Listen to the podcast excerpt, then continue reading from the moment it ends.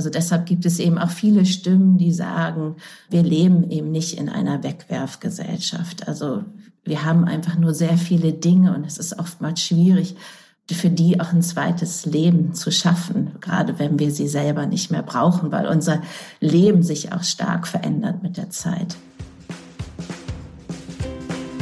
Grünland, der Nachhaltigkeitspodcast für ein natürliches Leben. Hallo liebe Grünländerinnen und Grünländer.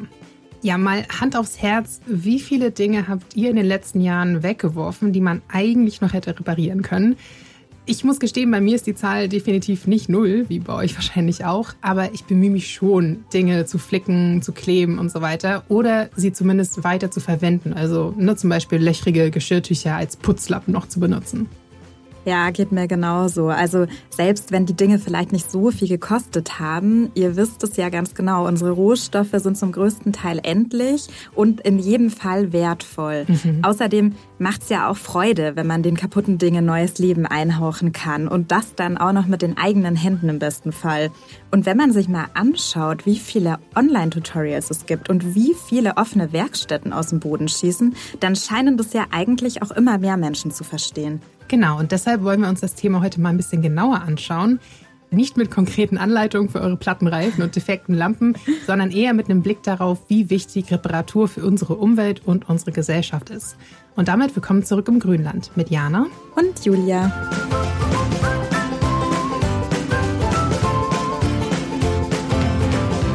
Also Jana, jetzt erzähl doch mal, was hast du denn so als letztes repariert? Äh, ja, also das Letzte, was ich konkret erinnere, ist meine Wohnzimmertür. Ah, wow. Klingt jetzt vielleicht krasser, als es ist. Also das ist so eine, ach, so eine furchtbare, ich weiß nicht, halb Fake-Holz-Kunststofftür. Ich weiß nicht genau. Jedenfalls war so ein Stück von dieser Kunststoffummantelung oder so so ein bisschen rausgebrochen. Weißt mhm. du, dass es immer so geschleift hat? Ja. Geschleift, geschliffen, geschleifen. Anyway. Schleifgeräusche gemacht wenn man die Tür hat. geschlossen hat. Ja, und ich hatte halt irgendwann Angst, dass es ganz rausbricht, weil es so Mhm. hängen bleibt an der Tür und ich nachher, weißt du, meine Kaution nicht zurückbekomme, so ungefähr. Und dann dachte ich, okay, du, du MacGyverst das Ganze jetzt ein bisschen, hat mir echt so einen, ja, so einen typischen Alleskleber besorgt. Und das geklebt und dachte ich so, gut, aber wie befestigst du das Mhm. jetzt? Weißt du, dass es dann ja auch drauf bleibt, um zu kleben unter Spannung? Da habe ich mir echt so eine, ja, so ein Gerüst aus, äh, aus Garn einfach gebaut, also ich so um die Türklinke, um die Tür gewickelt habe, um das so festzuzurren. Okay, ich bin beeindruckt. Und es hat, ja, es hat, es hat richtig gut funktioniert. Ich war so stolz auf mich.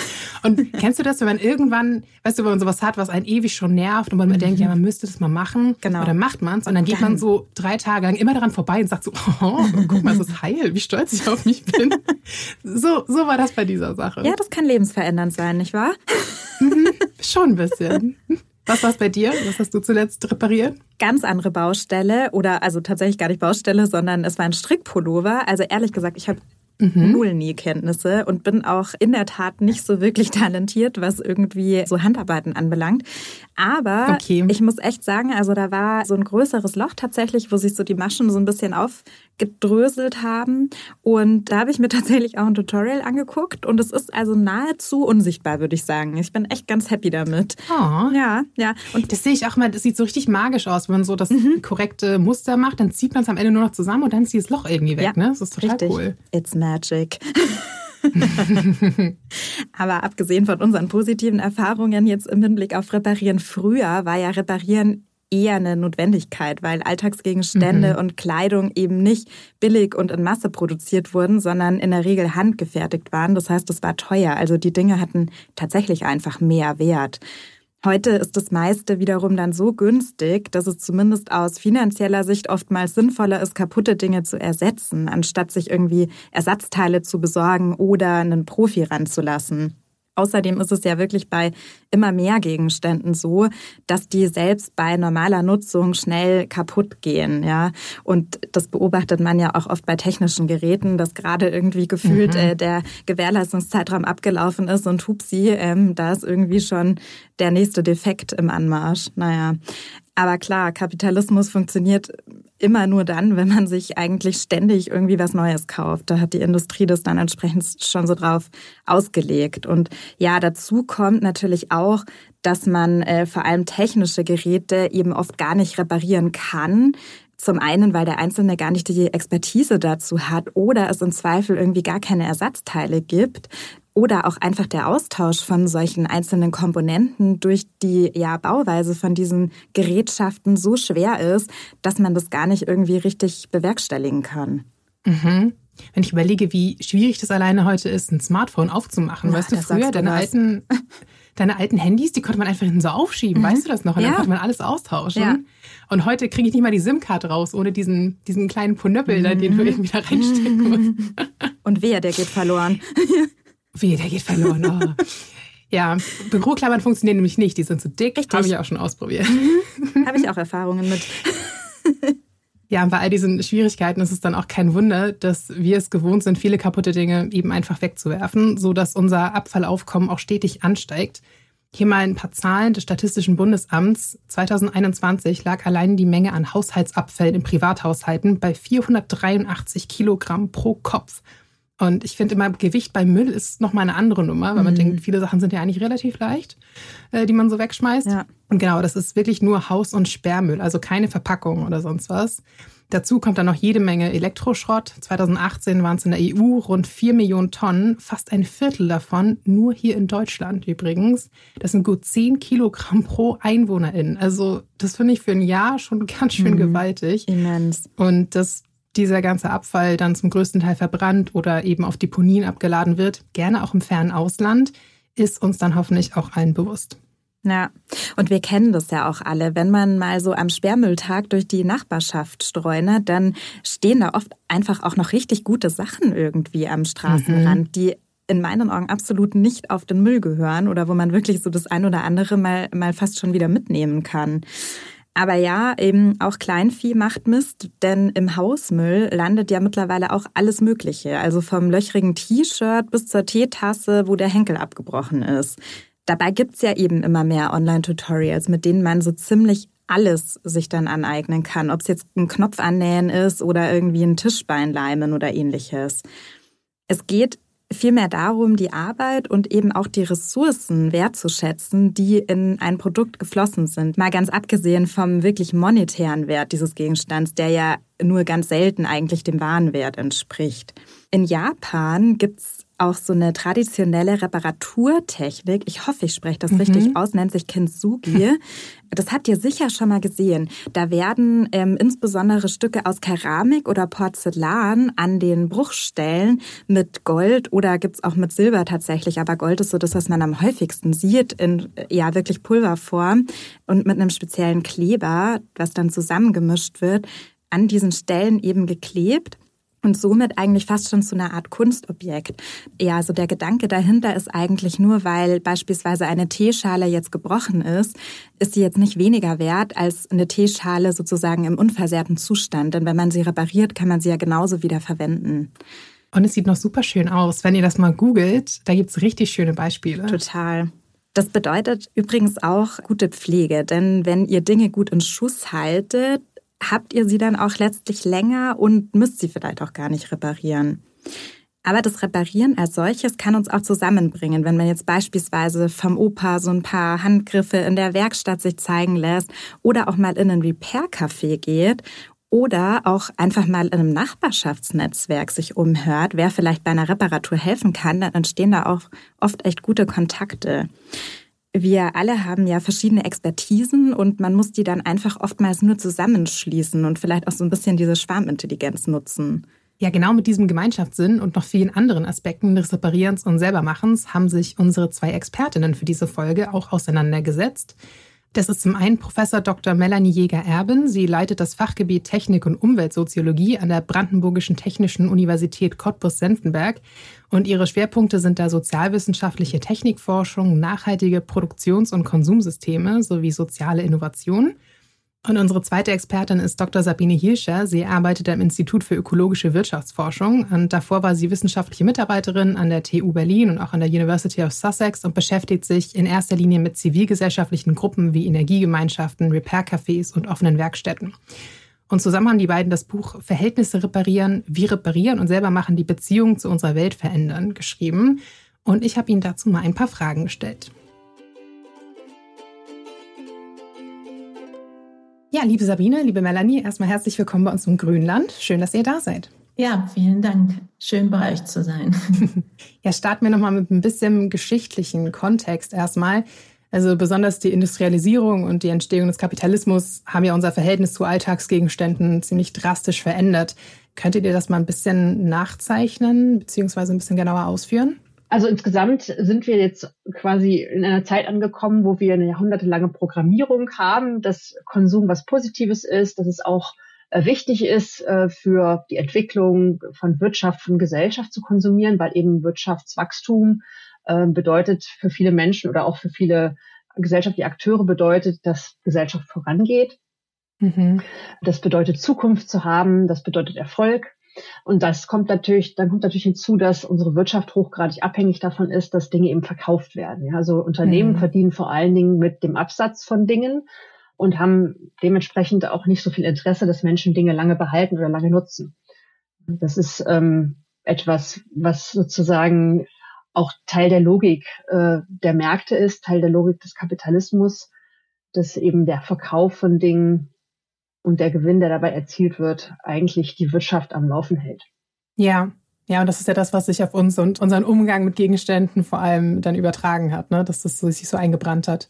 Der Besitz von Dingen, das Nutzen von vielen Dingen ist halt eben auch wichtig für, den, für eine Aufrechterhaltung eines normalen Alltags. Also man muss erreichbar sein, man muss ähm, Dinge schnell erledigen können. Ja, unser Alltag ist ja voll von vielen Anforderungen und Ansprüchen.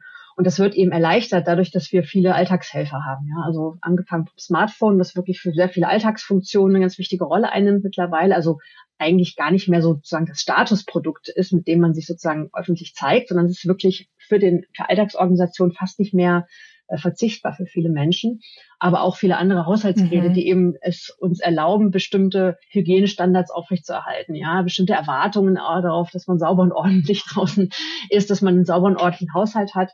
Das ist halt einfach durch die Nutzung vieler verschiedener Geräte einfach nur aufrechtzuerhalten. Ja, das heißt also, da jetzt einfach mal zu sagen, man nutzt mhm. weniger oder äh, man verzichtet auch etwas, ist halt mit sehr vielen Verhaltenskosten oder Alltagsorganisationskosten verbunden die ja viele dann eben auch scheuen oder eben auch gar nicht unterkriegen in ihrem Alltag. In der Wissenschaft wird einfach groß oder oftmals diskutiert, ob wir in einer Wegwerfgesellschaft leben oder nicht. Und wenn man sich dann ansieht, wie viele Dinge weggeworfen werden, natürlich kann man da groß sagen, wir werfen einfach zu viel weg. Mhm. Aber wir haben auch mehr und mehr Gegenstände uns jetzt angesammelt. Somit ist auch, werden aber eben auch viele Wissenschaftler sagen, dass das einfach nicht so eine einfache Geschichte ist des Kaufens und des Wegwerfens. Weil wenn man sich dann äh, Haushalte anguckt und sich mit mit Menschen unterhält, äh, überlegen sie sich schon sehr stark, also dass dieses Wegwerfen ist keine so einfache Handlung. Es wird schon überlegt, kann ich das noch jemandem anderen geben? Ah, da sind auch so viele Erinnerungen mit dem Gegenstand verbunden. Dieses einfache äh, Nutzen und dann wegwerfen ist einfach im Alltag doch nicht so ein einfacher Schritt und muss man auch vielleicht etwas komplexer sehen. Also deshalb gibt es eben auch viele Stimmen, die sagen, wir leben eben nicht in einer Wegwerfgesellschaft. Also wir haben einfach nur sehr viele Dinge und es ist oftmals schwierig, für die auch ein zweites Leben zu schaffen, gerade wenn wir sie selber nicht mehr brauchen, weil unser Leben sich auch stark verändert mit der Zeit. So. Mhm. Wir haben auch öfter überlegt, ob wir sagen, wir sind eine Wegstellgesellschaft. Im Englischen ist natürlich schön, da ist die Throwaway und die Storeaway Society zu sagen. Und im Deutschen würde man das dann Wegstellgesellschaft nennen. Aber es gibt einige Studien, die auch zeigen, dass gerade diese, diese Platz, den die Dinge, die aufgehoben oder gelagert werden, in Anspruch nimmt, dass der auch steigt. Ja, also dass wir immer mehr ähm, solche Container mieten oder Garagen mieten, in denen wir das Dinge lagern, ja, dass sozusagen also der Platzbedarf auch insgesamt steigt, weil man eben viele Dinge aufhebt oder behalten will. Also eigentlich haben wir schon auch eine sehr, sehr viele langlebige Dinge, die aber dadurch langlebig sind, äh, dadurch, dass sie halt so lange aufbewahrt werden und nicht, weil sie genutzt werden. Und gegebenenfalls halt auch kaputt aufbewahrt werden, weil man sie irgendwann mal reparieren möchte oder so, ne? Genau, genau, ja. Also wenn man sich sowohl online als auch im echten Leben umschaut, scheint es jetzt so, als wäre im Bereich äh, selber machen und reparieren in den letzten Jahren echt einiges passiert. Also wird da wirklich selbst äh, mehr Hand angelegt oder schenkt man dem Thema aktuell einfach nur ein bisschen mehr Aufmerksamkeit im Zuge der ganzen Nachhaltigkeitsdebatte? Ja, ich glaube, das ist schwierig zu beantworten, weil wir einfach keine Daten haben, um zu sehen, inwiefern Menschen jetzt mehr reparieren oder nicht reparieren durch diesen nicht unbedingt Trend, aber dadurch, dass eben reparieren und selber machen, das einfach mehr diskutiert ist oder sichtbarer geworden ist, aber hauptsächlich auch eben durch Repair-Initiativen, offene Werkstätten und vielleicht auch so ein bisschen Hackerspaces. Ob jetzt dadurch, dass, äh, dass das eben diskutiert wird, auch mehr Menschen zum Reparieren kommen, da haben wir einfach keine richtigen Daten für so. Das ist auch schwierig ich glaube, da kann Melanie auch noch mal was zu mehr sagen. Es gibt eben Studien, wo eben gesehen wird, inwiefern wir Zeit mit gewissen Aktivitäten im, im Alltag, ob wir, wie womit wir uns beschäftigen. Und dieses äh, Reparieren und Sanieren ist, also da ist jetzt einfach kein großer Anstieg zu sehen. Also in den letzten zehn Jahren, sagen wir mal so. Also somit könnte man sagen, vielleicht nicht, aber wir diskutieren es wenigstens auf schon mal etwas mehr und ist eben durch die Reparaturinitiativen gibt es eben jetzt auch Räume, also soziale Räume, wo Menschen zusammenkommen mhm. können, um gemeinsam zu reparieren. Also was sich eben stark geändert hat, ist, dass dieses Bild von einem Mann, der in seiner Garage repariert, was eben vielleicht äh, so, so dieses typische Bild oftmals in den Köpfen von Menschen ist, das hat sich einfach gewandelt, weil die Menschen zusammenkommen mit Reparaturkompetenzen oder auch weniger, um einfach gemeinsam zu reparieren und sich auch auf dieser gemeinsamen Basis zu treffen. So. Mhm. Also vielleicht, noch kurz zur Ergänzung. Es gibt die sogenannte Zeitverwendungs, die sogenannten Zeitverwendungsstudien. Die werden alle zehn Jahre oder alle 15 Jahre durchgeführt und die geben immer ein sehr gutes Bild darüber, wie viel Zeit Menschen im Alltag auf was verwenden. Und die letzte ist allerdings jetzt schon äh, über zehn Jahre her, also 2010 hat die ihre Ergebnisse veröffentlicht. Und das waren drei bis fünf Minuten am Tag, äh, die Menschen mit Reparieren und Warten und Sanieren verbringen. Mhm. Das hört sich erstmal nicht viel an, aber eigentlich ist es immerhin auch fünf Minuten am Tag. Das ist halt auch nur ein Durchschnitt, denn man repariert ja nicht jeden Tag. Genau, ist ein Durchschnitt, genau. Ähm, aber also wir haben auch bei uns in dem, in dem Buch, das wir geschrieben haben, haben wir auch unterschieden zwischen lauten und leisen Reparaturen. Ja, also viele Menschen haben auch bei uns in der Studie erst indem sie intensiv über ihren Alltag nachdenken, gemerkt, dass sie im Alltag doch mehr machen, als sie eigentlich denken. Ja, die haben so einen Kalender geführt und mhm. dann haben sie so in der Rückschau gesehen, ah, ich mache ja doch ganz schön viel. Und ich glaube, wenn man so im Fragebogen gefragt wird oder ähm, ja in der Studie gefragt wird, wie oft reparieren Sie, dann fallen einem erstmal die lauten Reparaturen ein, also die Reparaturen, wo man sich Werkzeug bereitlegt, ja, wo man einen Plan macht, wo man auch das Gefühl hat, ich mache jetzt hier eine Reparatur. Aber im Alltag gibt es ganz viele kleine Quick Fixes, also so ganz kleine Reparaturen, wo man Dinge gerade mal wieder so aktiviert oder äh, nutzbar macht. Und die sollte man auch beachten. Mhm. Ja? Also die sind zwar oftmals äh, ja doch quick and dirty Jobs, das heißt also, man macht das Ding nicht wirklich ganz, sondern vielleicht sogar noch ein bisschen kaputter, aber es sind eben auch Auseinandersetzungen mit den Dingen. Ja? Es geht auch darum, so ein bisschen ja, so, eine, so einen Zugang zu kriegen zu den Dingen, der, der mir zeigt, ach, ich kann damit auch was anfangen. Es ist keine Blackbox für mich. Ich kann mich damit auseinandersetzen und ich verstehe auch irgendwie, wie es funktioniert, sonst würde ich den Quick-Fix ja nicht hinbekommen. Mhm. Also das ist auch wichtig, das zu zeigen. Und wenn Menschen darüber nachdenken und dann sehen sie auch, ah, da gibt's ja Ansatzpunkte. Wenn ich das Kleine schaffe, dann schaffe ich vielleicht auch das Große. Ja, wenn ich die leisen Sachen schaffe, dann kann ich auch die lauten Sachen schaffen. Und die Repair-Cafés sind eben, wie Sabine gesagt hat, auch Orte, die das so ein bisschen auf so eine Bühne heben. Ja, also die zeigen, hier ist ein offener Ort, an dem man gehen kann. Die sind auch durch die mediale Betrachtung, durch den medialen Hype, sind die auch wirklich in vielen, ähm, also bei vielen Menschen im Bewusstsein angekommen. Und zusätzlich zu dem, man redet mehr drüber, man achtet vielleicht auch mehr drauf, äh, sind diese Orte halt nur Gelegenheiten. Also die öffnet noch ein Gelegenheitsfenster in Richtung, ich probiere es mal aus. Und mhm. allein dieses Fenster zu öffnen bedeutet schon ziemlich viel. Ja? Also dieses einfach mal ausprobieren ähm, und Wege zu sehen. Ja? Also Pfade raus aus dem, aus dem, sage ich mal, sehr abhängigen und sehr, ähm, sehr entfremdeten Konsum von den Dingen. Mhm. Ja, es ist ja auch einfach eine Lerngelegenheit. Ne? Also selbst wenn ich es vielleicht nicht schaffe, das spezifische Teil, mit dem ich da hingehe, zu reparieren, nehme ich ja trotzdem einiges mit und kann das dann später wieder anderswo anwenden. Genau, also ähm, wir haben in dem Buch mal irgendwo geschrieben, wer einmal einen Wasserkocher entkalkt hat, sieht danach alle Wasserkocher anders. Ja, und deswegen ist es auch so. Also ich habe mich mit etwas auseinandergesetzt. Ich ne, man muss es jetzt auch nicht zu stark romantisieren, tatsächlich ist dieses Handanlegen über den, sage ich mal, banalen Konsum hinaus wirklich mehr als als man denkt. Ja, also es ist es, es ist es schafft eine Art Beziehungsebene, eine neue Beziehungsebene zwischen mir und dem und dem Ding so. Ne? Und selbst wenn es nur ein ganz kleiner Wissens- und Erkenntnisgewinn ist, ist, ist es eben trotzdem Erkenntnisgewinn. Gibt es da noch weitere psychologische Auswirkungen, also Richtung ja einfach so Selbstwirksamkeit äh, und so weiter? Genau, also da gibt's ja viele Studien, die zeigen, dass Reparieren, selber machen, aber sich auch mit Konsum auseinandersetzen, immer auch Selbstwirksamkeit erhöht und eben diese, diese Überzeugung, dass ich, wenn ich was Neues versuche, dass ich das eben auch vielleicht eher schaffe, ja, also mehr so Kontrollüberzeugung habe. Was wir aber auch wichtig fanden, ist einfach dieses, diese Körperlichkeit. Ja, also ich habe es wirklich mal getan. Ich habe etwas angefasst, mich etwas mit auseinandergesetzt. Ja, ich habe es anders gespürt. Ich glaube, da ist noch mal so eine Ebene drin, die vielleicht nicht so sehr über den Kopf abläuft, sondern sehr stark über den Körper eigentlich. Ja, also ja, wirklich so eine Art Verkörperung von Wissen darstellt. Und ich glaube, das spielt auch eine wichtige Rolle. Ja, also dass man einfach bestimmte ja Handgriffe irgendwie tut und die vielleicht auch routinemäßiger tut. Und ja, also der, die Selbstwirksamkeitserhöhung, die verringert die Schwelle, aber das, was sozusagen der Körper lernt dabei, ist ja etwas, was sozusagen dann später auch die ja, die Ausübung der Praktik sozusagen äh, dann ermöglicht.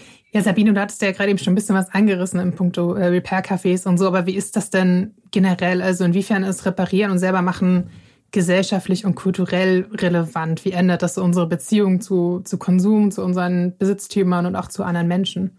Naja, das, ich glaube, das ist schon, was Melanie gesagt hat. Also das Reparieren ist einfach nochmal eine Aktivität, sein Gegenstand nochmal neu kennenzulernen. Also das fängt schon damit an, weil oftmals ähm, trauen wir uns ja auch nicht so richtig daran, ähm, geh unsere Alltagsgegenstände erstmal zu öffnen oder Schrauben zu lockern, um mal reinzugucken, so, was ja auch manchmal gute mhm. Gründe hat, aber es gibt ja auch Gegenstände, die man gut mal öffnen kann. Und ich glaube, diese Neugier, ähm, die dann eben in so einem Repair-Café, wo man das dann sicher machen kann, um dann mal in diesen Gegenstand reinzugucken und zu sehen, wie er funktioniert und dass auch vielleicht äh, das oftmals sehr recht einfache Schritte sind, dann auch diesen Gegenstand zu reparieren. Also ich glaube, das ist also dieses Öffnen eines Gegenstands verändert schon recht viel, auch dann äh,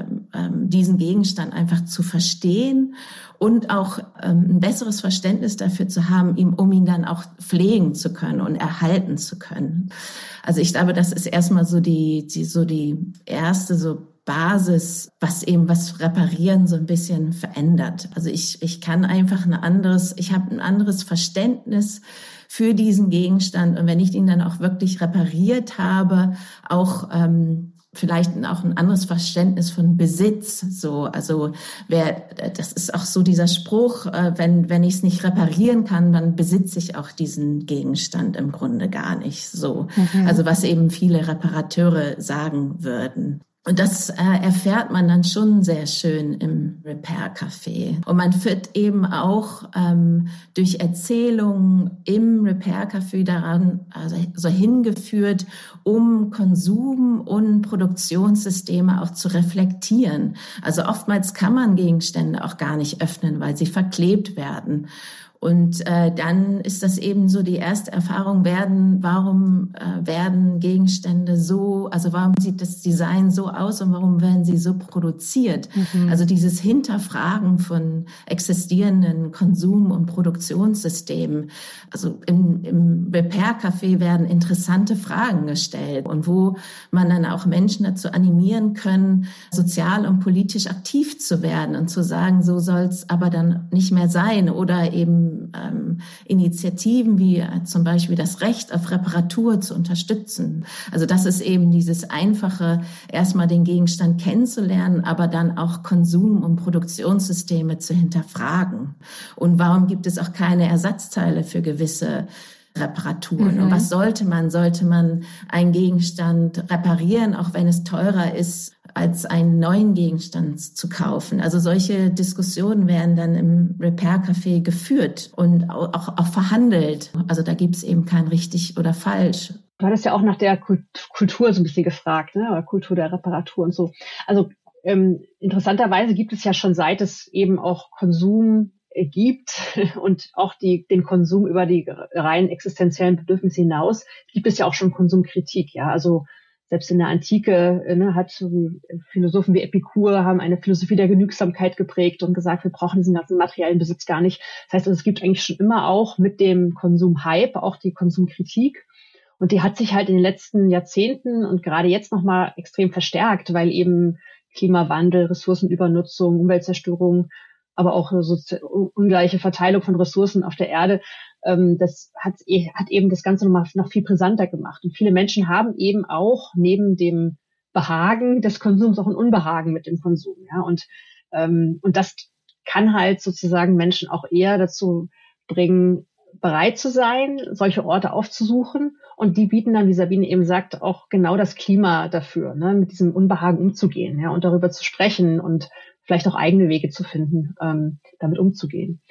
Und ich glaube, da ist jetzt gerade auch wirklich nochmal so eine kulturelle Atmosphäre, die die Menschen auch nochmal offener macht dafür. Also es gibt eigentlich kaum jemanden, mit dem wir in, im Rahmen unserer Forschung gesprochen haben, der das nicht alles irgendwie sinnvoll findet, zu reparieren, zu teilen, zu tauschen, weniger zu konsumieren. Ja, also auch die, die Umfragen, die wir durchgeführt haben, die zeigen, dass viele Menschen ein unangenehmes Gefühl damit verbinden, dass so viel weggeschmissen oder so viel gekauft und so viel konsumiert und so viel angehäuft wird.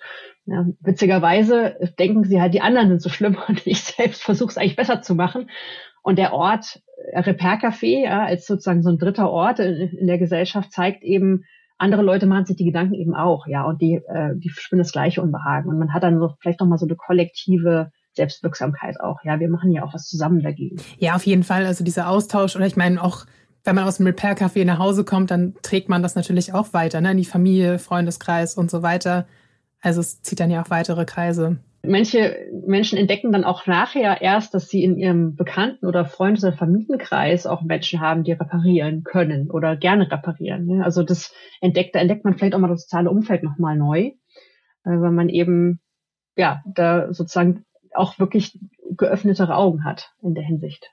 Ich wollte noch mal darauf eingehen, weil aber es gibt weil das jetzt eben sehr positiv dargestellt ist. Aber ähm, Reparatur hat auch viele Ambivalenzen, bringt es einfach mit sich. So auch eben erstmal die Zeit zu haben, überhaupt Dinge zu reparieren und auf äh, Dinge zu pflegen. Also wenn sie dann kaputt gehen, keine Schuldgefühle zu haben oder eben einen großen Berg von Kleidung zu haben, dem, wo man die wieder nähen muss, damit die Kinder wieder die, ähm, den Schlafanzug anziehen können und solche Dinge.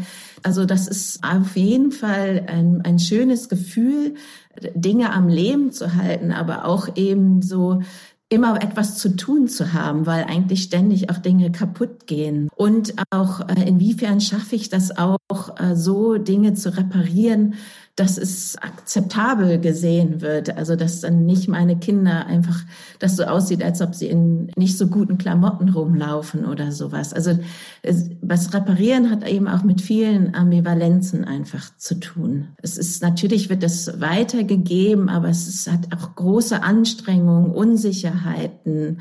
Bewertungen und also es ist mit vielen anderen Dingen auch verbunden. Und das macht eben das Reparieren auch, also gerade aus Forschungssicht so interessant. So, also inwiefern wird es dann auch weitergegeben oder nicht, weil es eben auch viel Arbeit ist und äh, auch viel Können auch dabei hintersteckt natürlich. Na klar, klar. Ja, wie äh, Melanie sagte, dafür leben wir heute auch natürlich in einer anderen Zeit als noch vor 50, 100, 200 Jahren, ne? als einfach Zeit Budgets anders waren, beziehungsweise Leute einfach ja anders mit ihrer Zeit umgegangen sind und so weiter. Klar, gibt's da, gibt's da viele spannende Aspekte. Äh, wir müssen aber leider langsam Richtung Ende kommen, obwohl das super interessant ist. Eine Frage hätte ich aber noch. Also ein paar Gesetze auf EU-Ebene haben ja jetzt schon das Recht auf Reparatur. Ihr hattet es auch schon angesprochen, teilweise etwas verbessert. Wenn ihr jetzt die Gesetze noch weiter verbessern könntet oder vielleicht sogar ein paar neue entwerfen, so in Bezug auf Reparierbarkeit, Garantie und Co., wie würden die aussehen? Das Interessante ist ja erstmal, das sind ja bisher alles auch Direktiven, ja, oder äh, Richtlinien. Das sind ja noch keine, sage ich mal, richtigen Gesetze. Das obliegt ja dann jedem, ähm, jedem Land innerhalb der EU, das mhm. umzusetzen und da eben auch ähm, ja nicht nur das Gesetz eben zu haben oder die Regelung, sondern auch entsprechende Kapazitäten und, und Wege, das Gesetz durchzusetzen. Und das sind ja immer zwei, zwei Seiten einer Medaille. Also es gibt ja zum Beispiel in Frankreich das Gesetz ähm, gegen geplante Obsoleszenz. Und mhm. ähm, da gibt es bisher ja recht wenige Verfahren, in denen das wirklich auch zur Anwendung kommt, weil ja immer die Beweispflicht äh, geführt werden muss und das sehr schwer nachzuweisen ist. Ja, also das heißt, es ist schön. Vielleicht magst du den Begriff noch einmal ganz kurz erklären. Also ich weiß, was es ist, aber ja, es gibt diesen den Begriff geplante Obsoleszenz, um Fälle zu markieren, in denen Hersteller oder Produzenten äh, Geräte auf den Markt bringen, die einen, ähm, einen Fehler haben, der vorher geplant war. Also der sozusagen das Gerät meistens kurz nach Ablauf einer zweijährigen äh, Garantie äh, dann zum Erliegen bringt, ja, und mhm. eben auch äh, einen Fehler einbaut tatsächlich trotz besseren Wissens. Ja, also da ist die Arglist sozusagen muss nachgewiesen werden. Ne? Es ist jetzt nicht einfach nur billig produziert oder äh, dumm gelaufen, sondern eben äh, eine Montagsproduktion, sondern eben äh, wirklich arglistig geplant. Also dass jemand gesagt hat, baut das ein, damit es nicht so lange hält. Das ist kaum nachzuweisen und ist auch bei unseren komplexen Produktions- und Wertschöpfungsketten auch kaum zu machen, weil ja mittlerweile ein Hersteller nicht mehr alles baut, sondern nur noch Teile zusammensetzt mhm. oder manchmal sogar nur noch sein Label draufklebt. Also das ist ein Beispiel für ein Gesetz, das zwar viel Aufmerksamkeit erregt hat und von vielen auch als sehr willkommen bezeichnet wurde, aber eben in der Umsetzung gar nicht viel bringt. Und das wäre das, wär das Erste, was ich mir wünsche, dass die Direktiven, die ähm, auf EU-Ebene dann mal ja, sehr mit sehr viel Wohlwollen aufgesetzt wurden, dass die eben auch wirklich umgesetzt werden können, ja, und zwar auch so formuliert werden, dass sie einfach umzusetzen sind. Das ist das Erste, was glaube ich, was man glaube ich tun muss. Und dann fände ich es also neben den Regula Regulationen, die man machen muss, nämlich zum Beispiel die Garantiepflicht verlängern, auch für Software, nicht nur für Hardware, ähm, müsste, braucht man einfach viel mehr äh, Förderung für solche Netzwerke, also die aus Zivilgesellschaft und Unternehmen zusammen entstehen, ja, dass also Reparaturbetriebe, Professionelle sich ähm, ja viel mehr Möglichkeiten haben, mit, mit Repair-Cafés zum Beispiel zusammenzuarbeiten, ja, dass die Reparaturbetriebe mehr ähm, auf bestimmte Satzteile Zugriff haben können, die sonst nur zertifizierte Reparaturbetriebe haben können. Ja, dass, ähm, dass die Designs und die Schaltpläne zum Beispiel von Geräten öffentlich gemacht werden. Also dass viel mehr Open Source eigentlich ähm, äh, gemacht wird. Das, das wären sozusagen so weichere Maßgaben, die man machen müsste. Aber die Verlängerung der Garantiepflichten und der, der Gewährleistungspflichten, das wäre schon ein erster wichtiger Schritt. Ja, und warum sollen die nicht einfach acht Jahre sein?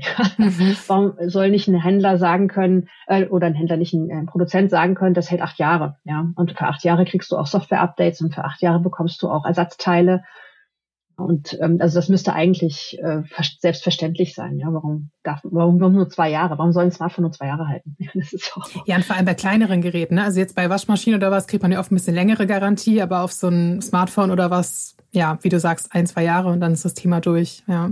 Ja, die, also es gibt eine Garantierpflicht ne, und die wird eingehalten, aber ähm, die müsste eigentlich viel höher sein. Ja? Also einfach, um auch ein Selbstverständnis zu schaffen, die Dinge müssen einfach lange halten. Ja, Die sind aufwendig produziert worden, dafür haben wir viel Natur verbraucht und viel Arbeitskraft und dann müssen die einfach auch entsprechend lange halten. Ja. Sabine, was wären deine Ideen? Ja, also Melanie kennt sich da gut aus und da gebe ich ihr auch total recht. Also Reparaturinitiativen bauen gerade sehr stark auf, auf dem Ehrenamt auf. Somit, es sind einfach ähm, Menschen, die in ihrer Freizeit ihre äh, Zeit aufgeben, um, um eben für andere Menschen Dinge zu reparieren. Was natürlich super ist, aber das muss man einfach äh, finanziell auch noch mehr unterstützen, denke ich mal.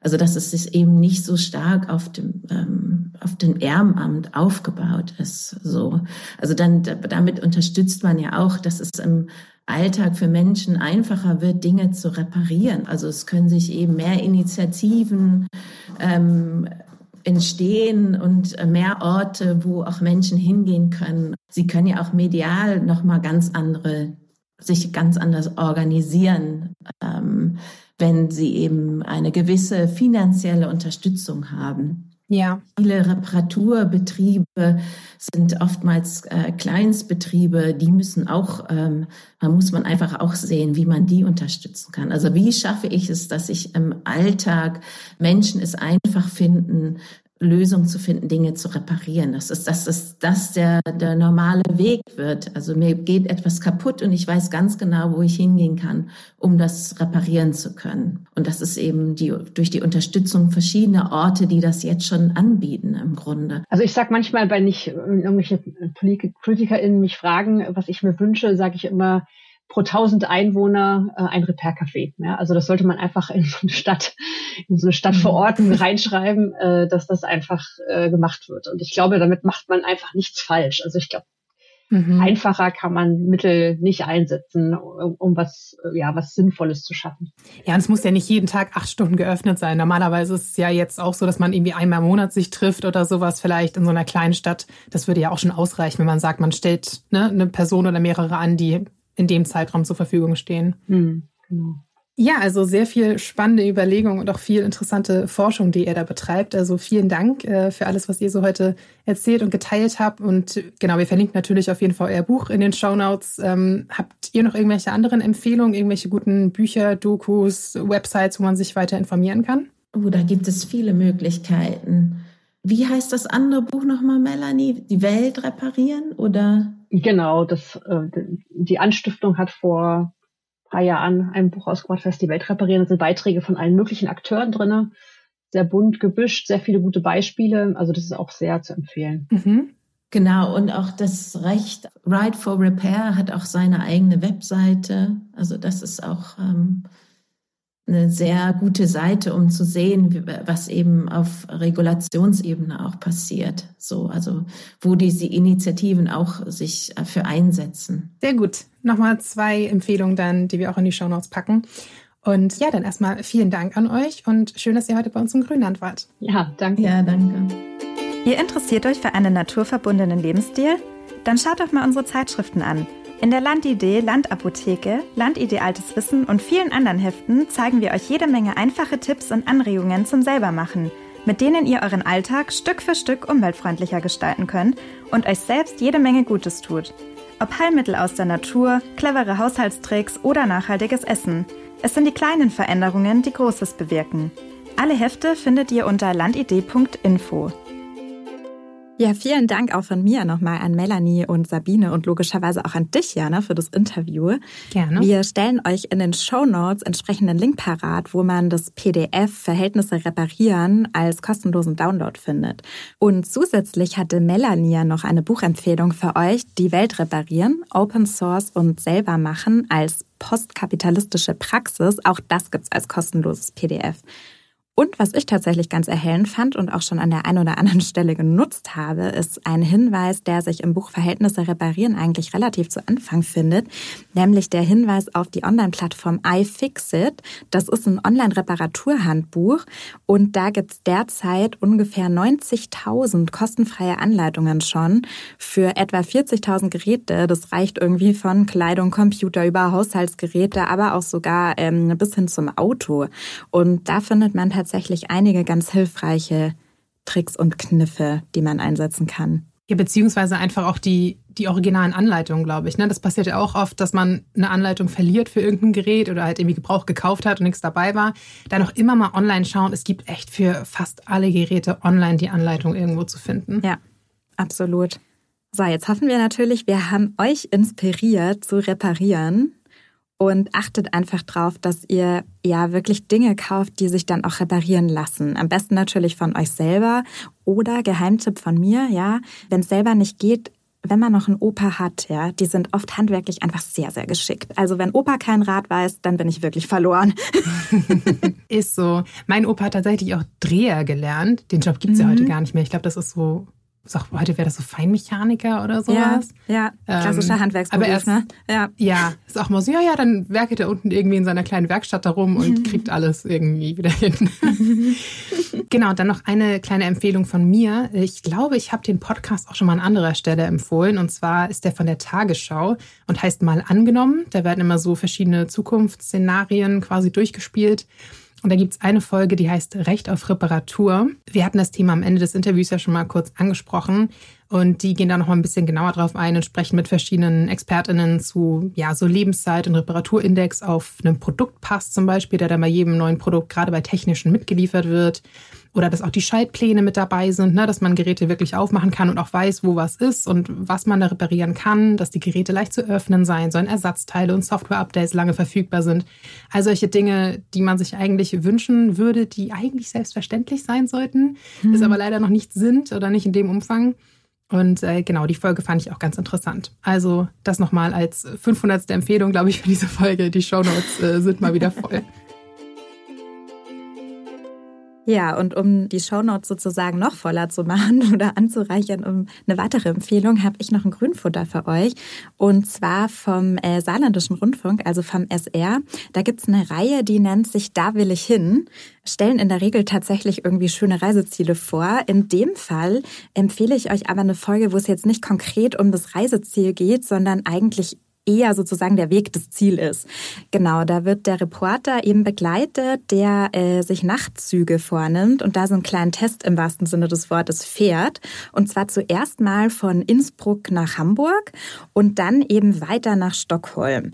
Nach Stockholm fährt er über die Öresundbrücke, total spektakulär tatsächlich. Ich war da vor geraumer Zeit mal, die verbindet ja jeweils das Festland eben von Dänemark mit Schweden, also Kopenhagen, Malmö ist da sozusagen die Strecke, mhm. die man in unter einer Stunde fahren kann. Wir hatten da seinerzeit auch von der Seite von Malmö aus entsprechend in Schweden so eine schöne Fahrradtour gemacht. Also es ist wirklich eigentlich ein spektakuläres Bauwerk. Aber zurück zum Thema sozusagen. Nachtzüge. Ich fand es eigentlich ganz charmant. Also das dauert auch tatsächlich nur ungefähr so eine halbe Stunde, aber man kriegt irgendwie einen ganz guten Eindruck über zum einen unterschiedliche Anbieter, aber auch so ja unterschiedliche Möglichkeiten sozusagen des Reisens im Nachtzug und dadurch, dass man da wirklich ja das Gefühl hat, man ist irgendwie hautnah mit dem Reporter da unterwegs und der auch immer mal wieder Leute trifft. Zum einen welche, die wirklich erstmals einfach so eine Nachtzug-Experience machen, aber auch welche, die das regelmäßig entsprechend tun und dann auch konkret irgendwie beleuchtet, was treibt Leute dazu, irgendwie mit dem Nachtzug unterwegs zu sein, fand ich irgendwie so, ja, ganz charmant eigentlich. Und irgendwie liebäugel ich ja schon seit geraumer Zeit, sowas auch mal auszuprobieren. Mhm. Also das fand ich, genau, das Same. fand ich an der Stelle tatsächlich ganz interessant. Wir verlinken euch auch noch vielleicht in den Show Notes, überlege ich gerade. Ähm, es gibt insbesondere bei Interrail eben so einen Überblick welche Strecken da angeboten werden. Da kommt auch echt konstant irgendwie Neues hinzu. Also vielleicht ist das ja für euch auch mal eine Überlegung, abends irgendwie bei euch zu Hause in den Zug zu steigen und am nächsten Morgen an einem schönen Ziel quasi direkt anzukommen. Ich meine, ich habe auch neulich irgendwas gelesen, dass jetzt speziell für die Sommerurlaubssaison sozusagen auch einige Verbindungen eingerichtet werden. Sowas. Richtig, von genau ich weiß nicht, München oder Stuttgart nach Paris oder so. Also die, die ähm, laufen da nicht das ganze Jahr, aber so in der Saison, wo eh viele mhm. Leute hinfahren, wollten jetzt irgendwie so ein paar genau. spezielle Schnellverbindungen einrichten, so Kooperation mit der Bahn und dem TGW und so weiter.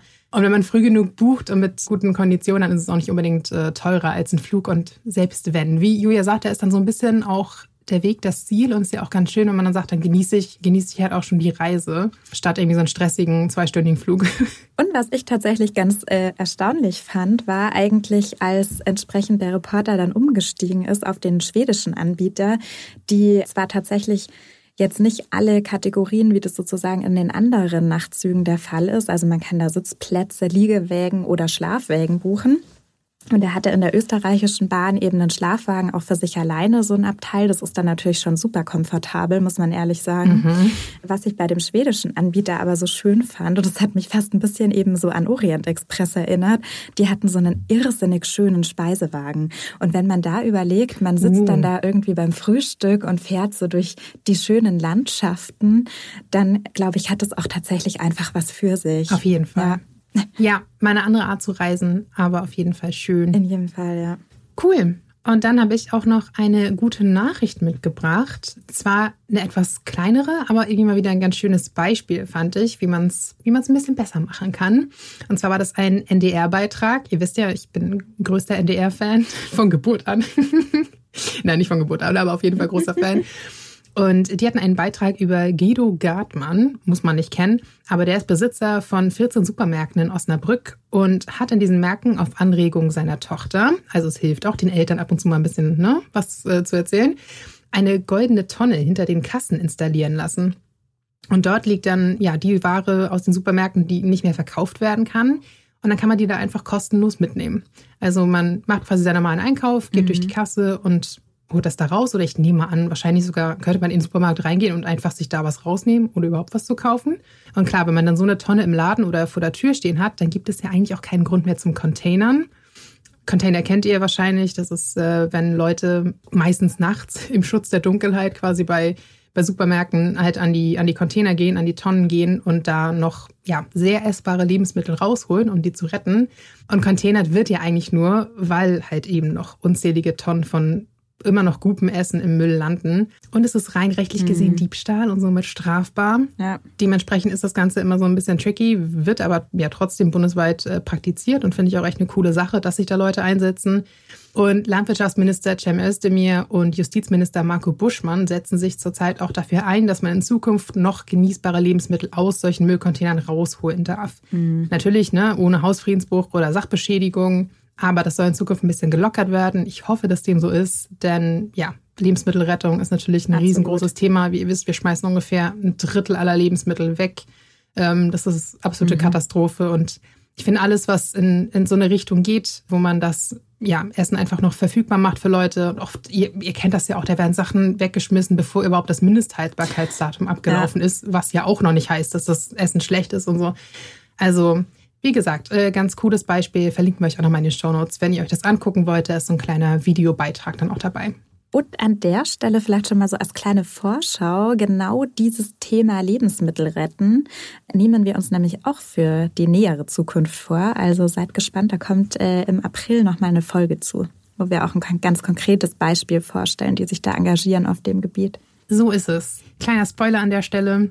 Und Genau, an dieser Stelle ist dann aber diese Folge wiederum vorbei und äh, wir hören uns dann in zwei Wochen wieder. Genau, bis dahin. Tschüss. Ciao.